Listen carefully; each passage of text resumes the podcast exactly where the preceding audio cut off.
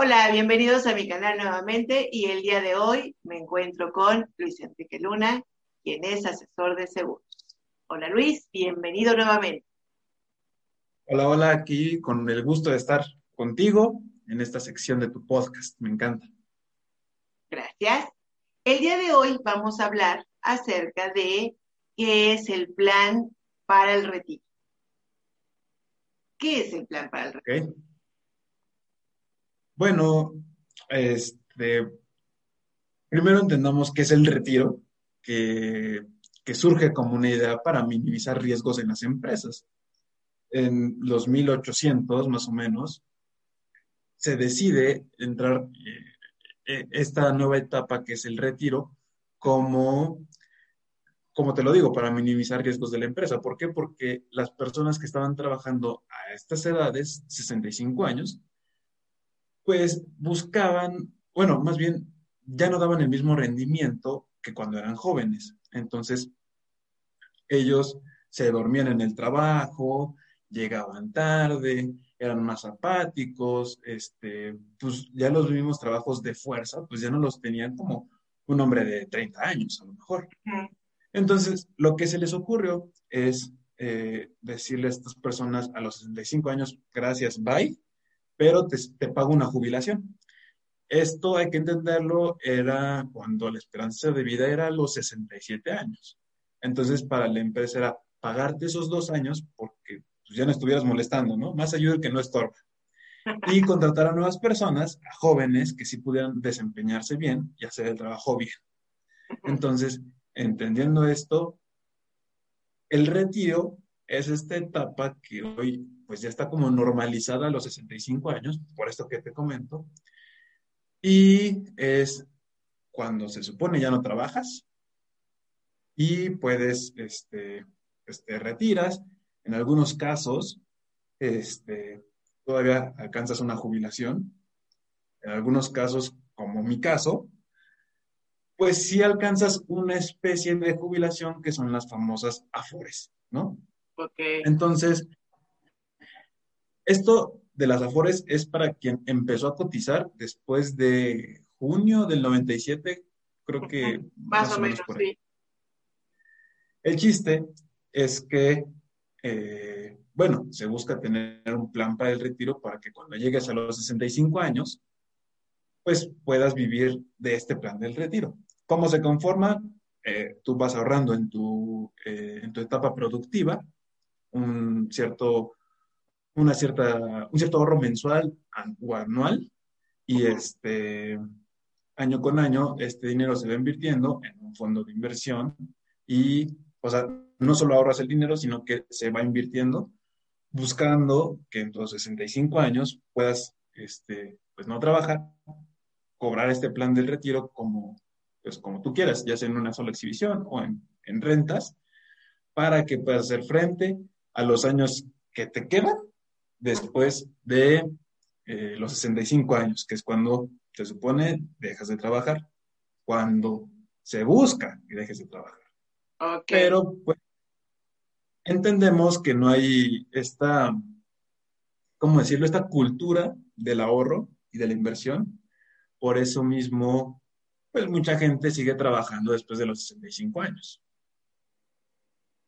Y más que nada también porque eh, esto tiene que ver de acuerdo a tu sueldo, de acuerdo a las semanas cotizadas, ¿no? Entonces, en el momento en que, pues la verdad, los sueldos no son tan altos, por eso una pensión o, como dices tú, en una sola exhibición, pues no te alcanza para, para realmente eh, tener una vida de calidad. Eh, por eso es que actualmente pues se tiene que, seguir trabajando, ¿no? Sí, sí, sí. Sobre todo con el tema de las afores, eh, eh, se, busca, haz de cuenta que las afores es, otro mundo, ¿ok? Es un, por sus siglas son administradoras de fondos del retiro y hay como 10 en México. Está eh, Coppel, está Banamex, está GNP, cada quien con su respectiva Afore, ¿no? A lo mejor puede ser otro nombre distinto al que estoy diciendo, pero más o menos es eso. De ahí se invierte en CIEFORES, que es, digamos que tu portafolio de inversión, por así decirlo, de acuerdo a tu edad. Supongamos que a mí, este, que soy, tengo 24 años, esta CFORE se enfoca en a lo mejor un poquito, mi portafolio de, de la CFORE es un poquito más riesgoso, puede aceptar un poquito más de riesgo, por ende, más rendimientos, pero por ende también puede ser menos rendimientos. Se busca maximizar este, este riesgo para obtener los máximos recursos posibles ahora que estoy joven. Pero si yo, por ejemplo, en mi Afore, cuando llegue a los 58 años, por así decirlo, pues ya no va a tener este mismo riesgo, porque ya es, o sea, ya estoy más cercano a mi época del retiro. Mi CFORE, mi portafolio de inversión, va a ser menos riesgoso para buscar, pues ya no maximizar mis ahorros, más bien mantenerlos para que cuando llegue a los 65 años. Ojo, ese, ese es un punto. ¿ok? Ahora, tú, o bueno, la persona que, esté viendo este video, que tenga Afore, va a, este, el 6.5% de, por ciento de su salario, que está dado de alta ante pues, el IMSS, este, este salario es del que se del que se va a invertir tu Afore. O sea, este 6.5% de tu salario es lo que se invierte, ¿no? Entonces, teniendo esto en cuenta, hay que dar, hay que pedir que nos den de alta con nuestros verdaderos salarios. Porque ¿qué hacen? Te dan de alta con un salario, supongamos, para hacer números cerrados, dan de alta con un salario de 10 mil y aparte en efectivo te dan otros 5. Tú, estás ganando 15 mil, no pasa nada. Pero, ¿qué pasa? Que esos 10 mil son de los que tú en realidad estás cotizando y para lo que eres, este, o sea, de, ahí se toman ese 6.5% que te comentaba para tu Afore. Ok. Sí, sí, sí, sí. Ya, existen las formas tomando este ejemplo de que estás dada de alta con 10 mil pesos, ¿ok? Esto complementando tu respuesta, ¿ok? El 6.5% de 10 mil pesos son 650 pesos. Esto se va a invertir, invertir, invertir y se pronostica que cuando tú llegues a tu retiro, si tú tenías un salario de 10 mil, entonces tu pensión más o menos será de 3 mil pesos, 3 mil 300 y cachillo. Sí. Entonces, esto yo lo veo como un motivante a que ahorres para tu retiro. Supongamos que en el ejemplo que yo decía, te, estás dado de alta con el sueldo de 10 mil y por afuera te dan 5 mil. Tú estás acostumbrada a un salario de 15 mil pesos. Exactamente, justo es lo que estaba pensando. Ajá. Tienes un estilo de vida de 15 mil pesos. Entre renta, eh, servicios, este, eh, comida, este, todo lo que tú quieras, todo eso es tu estilo de vida y se va adecuando a, pues, a lo que ganas. Entonces, si tú ganas 15 mil, bueno, estás dado de alta con 10 mil pesos cuando llegues a tu etapa del retiro, te van a decir, toma tus tres mil mensuales y hazte bolas. Entonces, esto yo lo veo como un motivante para que ahorres eh, para tu retiro. Puedes hacer, este, ¿cómo se llama? Aportaciones adicionales a tu Afore. Esto, eh, desde, hay muchos establecimientos que te lo permiten hacer.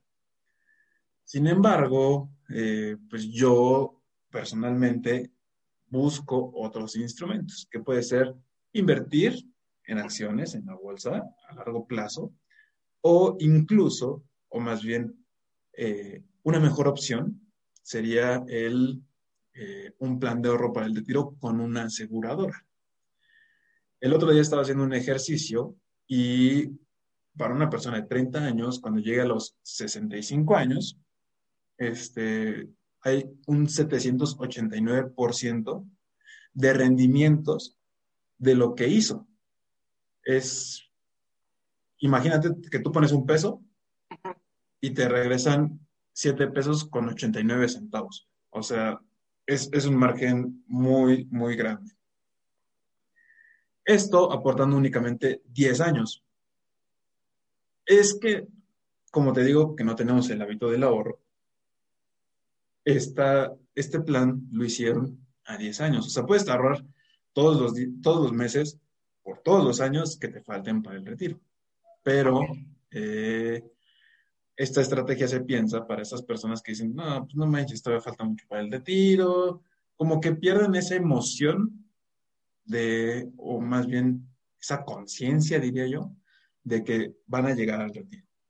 Es que sabes que no, efectivamente, no, no, no existe esa conciencia. Y el hecho de decir, no, hombre, yo cuando tenga 65 años que me retire, todavía falta mucho. No, no, no, no, no. O sea, ¿para qué me preocupa ahorita si estoy ganando mis 15 mil pesos? Tengo un estilo, de, un estilo de vida, con esos 15 mil pesos me alcanza para mi renta, me alcanza para comprarme mi coche, me alcanza para darme mis lujitos, pero el tiempo pasa tan rápido que ya cuando te ves ahí dices, si hubiera hecho esto, otra cosa sería. Exactamente. Por eso, este plan es a 10 años. O sea, empiezas hoy, en 10 años acabas y tu dinero se va invirtiendo, invirtiendo, invirtiendo, como una bolita de nieve, hasta tus 65 años. Aparte de que tiene beneficios fiscales, o sea, lo puedes eh, deducir de impuestos. ¿okay? Okay. Esto quiere decir que te regresan también o te perdonan una lana cuando es tu declaración anual. Entonces, por eso yo veo como, como el producto estrella un plan de ahorro para el retiro con una aseguradora. O sea, si tú agarras y dices, ok, va, me aviento a ahorrar para mi retiro, pero lo voy a hacer en la Afore. Nadie te garantiza que de verdad vaya a ser tus aportaciones adicionales a tu Afore. ¿Por qué? porque lo tienes que hacer manualmente. ¿okay? Si lo quieres hacer en bolsa, eh, eh, comprando acciones o comprando instrumentos de inversión, como tú quieras, eh, nadie te garantiza que, que, lo estés haciendo bien, que lo vayas a, pues, a tener esa continuidad, por así decirlo. y, y, y, también es manual. O sea, también tienes que estar ahí pendiente, o sea, no, no todo el día ahí viendo tus inversiones, no, no funciona así, pero sí debes de darle un seguimiento, ¿ok?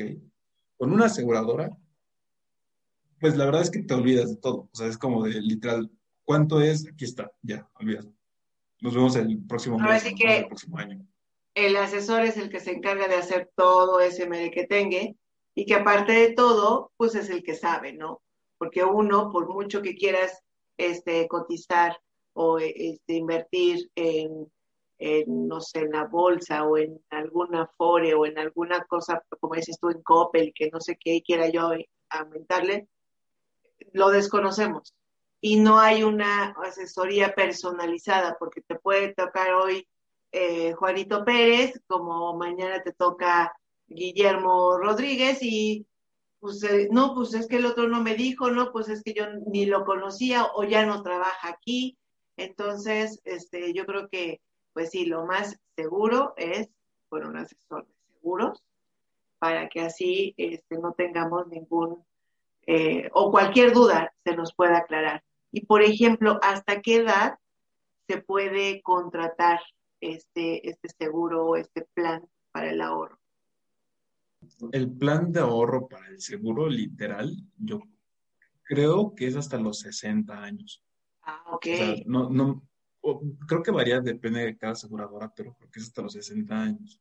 Ajá. Porque pues, si es hasta los 65, pues ya va listo, o sea, ¿de qué vas a ahorrar? Sin embargo, hay instrumentos que te permiten ahorrar aunque ya tengas más de 65 años, igual con aseguradoras. No es un plan de ahorro para el retiro, pero sí es un plan que te permite este, rendimientos, ¿no? Hace rato estaba haciendo una cotización de un plan igual y es una persona que igual pone 10 años eh, una lana, eran creo que ciento, o sea, es, un poquito arriba del promedio, pero son 180 mil anuales. Ok. Es, al final de, de 10 años, conforme la inflación, iba a poner 2 millones 100 mil pesos. Y estaba recibiendo a los 10 años 4 millones, o sea, se duplicó. Uf. Pero si lo dejaba, o sea, hasta los 100 años, que bueno, también ya me parece ilógico, pero si lo dejas hasta los 100 años, pudieras alcanzar 340 millones de pesos. Esto no es choro, o sea, lo vi hace rato. Ajá. O sea, así funciona. O sea, si hubiera, esta persona tiene 56 años, ¿ok? Si hubiera empezado hace mucho más tiempo, a lo mejor con la misma cantidad, pues a lo mejor yo ya estaría alcanzando esos niveles. O sea, es, es, un, es mucho dinero. O sea, es, es el interés compuesto, que tus rendimientos van generando rendimientos. Si tú pones 100 pesos hoy, estos 100 pesos te generan un rendimiento y los rendimientos van a ser sobre esos 100 pesos que pusiste en un principio. Cuando contratas con una aseguradora, tú pones 100 pesos en un principio y luego te dan rendimientos. Entonces ya tienes 110 pesos, Y luego estos 110 pesos son los que se reinvierten para generarte un rendimiento. Entonces tienes 125 pesos. Y estos 125 son los que se reinvierten.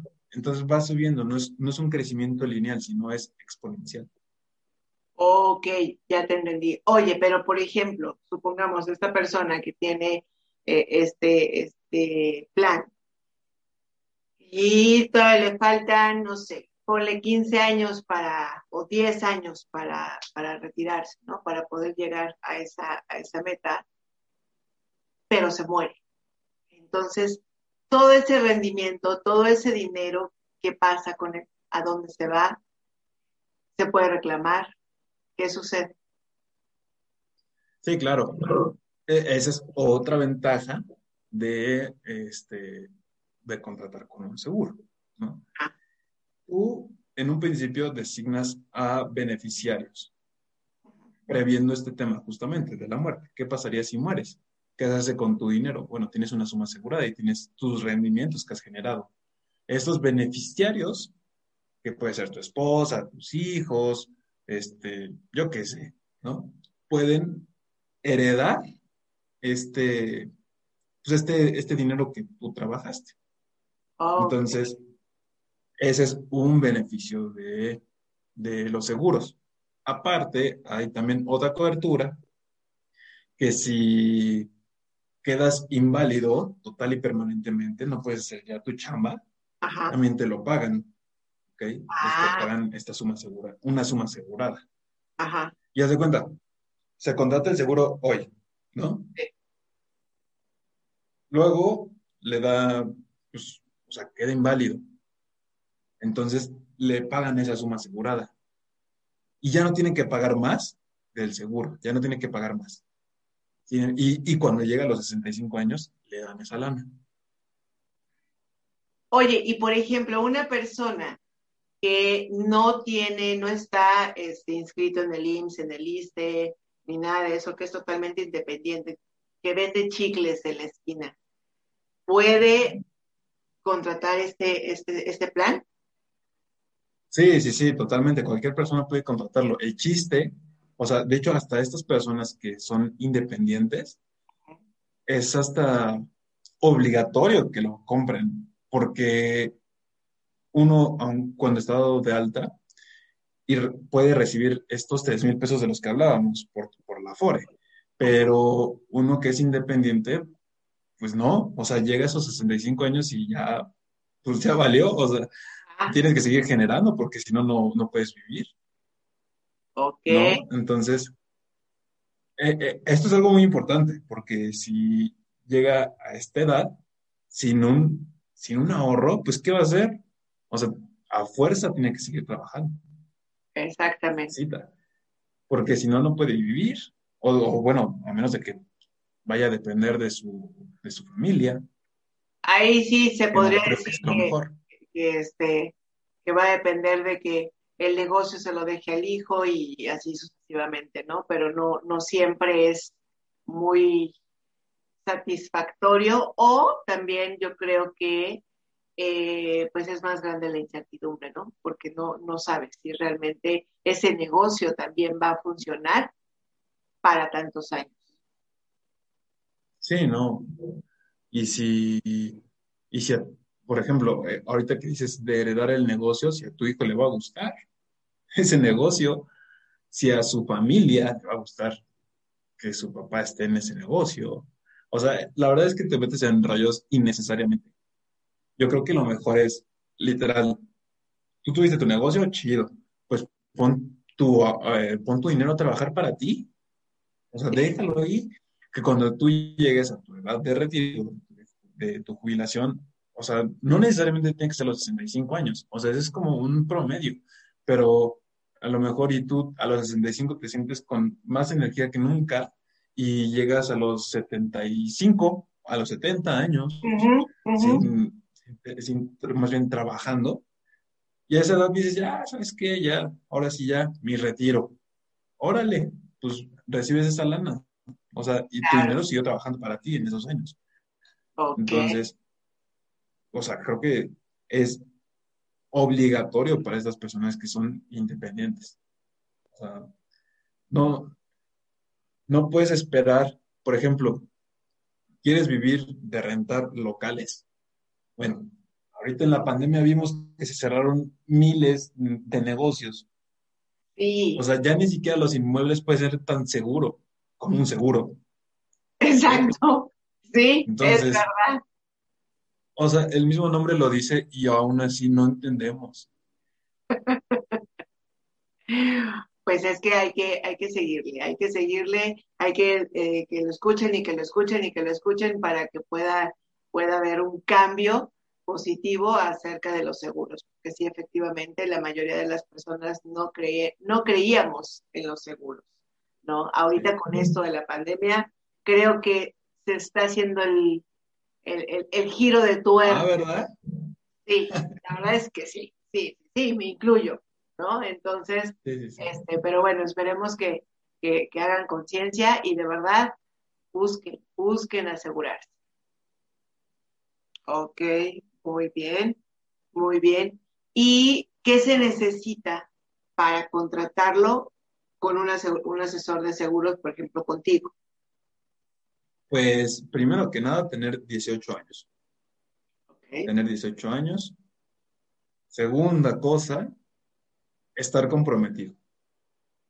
Porque la verdad no, no es fácil. Eh, muchas personas desisten, aunque sea por nada más 10 años. Desisten porque sienten que no están aprovechando su dinero. Este dinero, como no lo están viendo pues en el corto plazo inmediato no tienen una liquidez, pues sí tienen que, tienen que pues, aguantar, ¿no?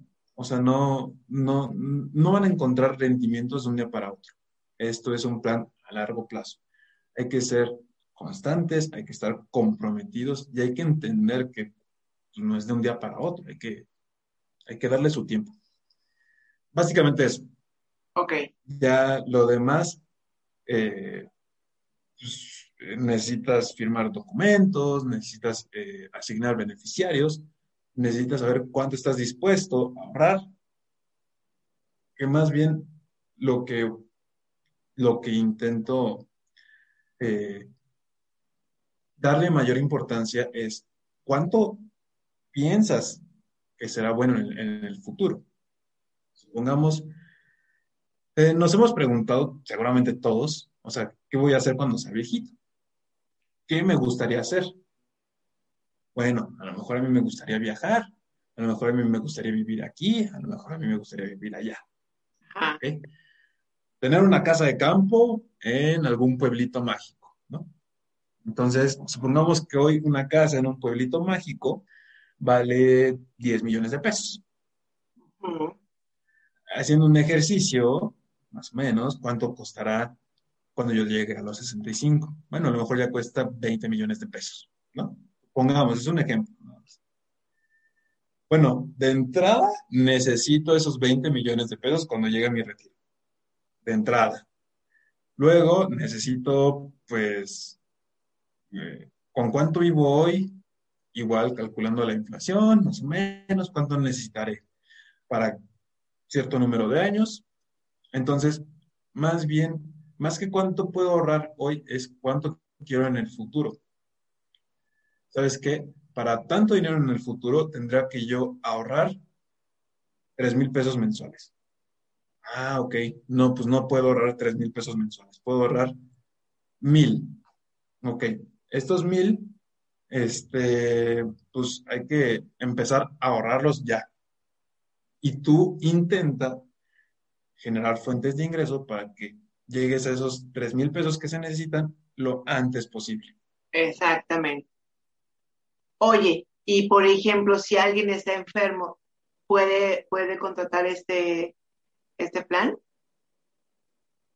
Pues dependerá de su enfermedad. Si es una enfermedad terminal, probablemente la aseguradora no lo acepte.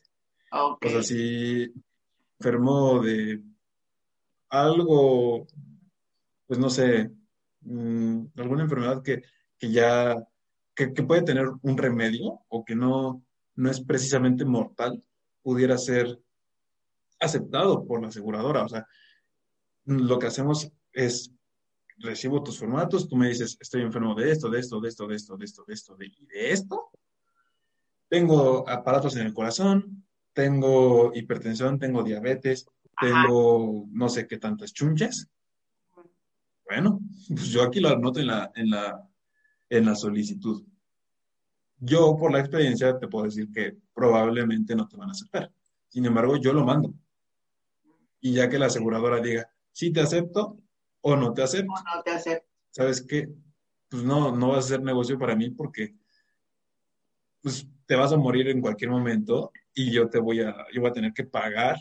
Ajá, exacto, exacto. No vas a llegar a esos 10 años. Exacto, y de verdad que sí, toda aquella persona que está pensando en que el día de mañana está criando a sus hijos, está manteniendo a sus hijos para que el día de mañana sus hijos lo mantengan o les den, lo único que van a crear son problemas. No creen cargas, porque son cargas para los hijos.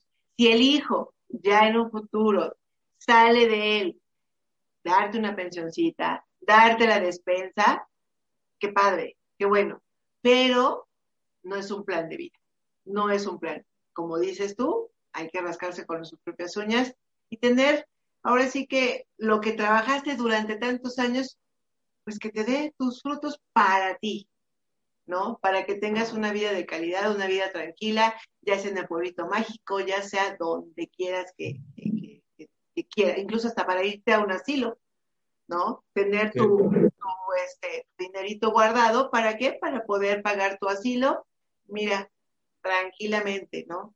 Entonces, pues muchas gracias, Luis. La verdad es que una información bastante valiosa, como siempre. Muchísimas gracias por estar aquí y nos vemos en la próxima. Muchas gracias por la invitación. Nos vemos y ahorren para su retiro. Así es. Bye. Bye.